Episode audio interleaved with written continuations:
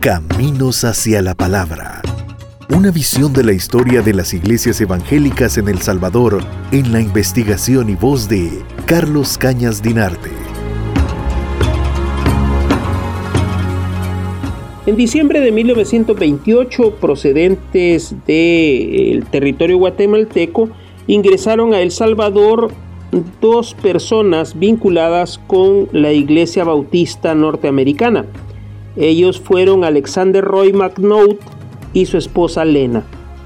Ingresaban al territorio nacional después de haber convivido bastantes meses con eh, pueblos indígenas de eh, la zona guatemalteca. en ese sentido, eh, desearon incorporarse a comunidades indígenas en el occidente del Salvador y por tanto buscaron un espacio en la zona de Huayúa para después eh, extender su área de trabajo hacia otras zonas eh, circundantes como por ejemplo eh, Nahuizalco, Guaymango y otras áreas especialmente del departamento de Sonsonate y del departamento de Aguachapán. Eh, para todas esas labores el matrimonio Magnout contaba con el apoyo de un predicador local que conducía las labores de eh, la iglesia en, en. Se llamaba Pedro Benito y era eh, uno de los encargados que tenía que haber, eh, pues que tenía el desarrollo de todas las actividades en esa comunidad.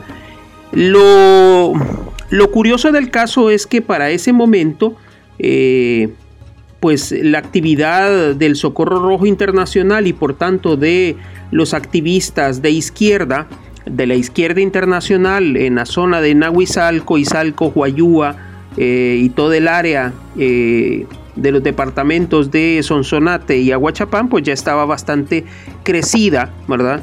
Y eh, ya para 1930 se nota una fuerte radicalización ideológica dentro de las comunidades indígenas. Eh, así como había crecido eh, el número de creyentes evangélicos, también había crecido el número de personas que estaban siendo adoctrinadas eh, por el Socorro Rojo Internacional y que obviamente estaban tomando en cuenta una serie de elementos y principios que poco a poco van a poner en alerta al régimen de tanto del doctor eh, Pío Romero Bosque padre como de, de su sucesor después de un golpe de Estado en diciembre de 1931, el general de brigada Maximiliano Hernández Martínez.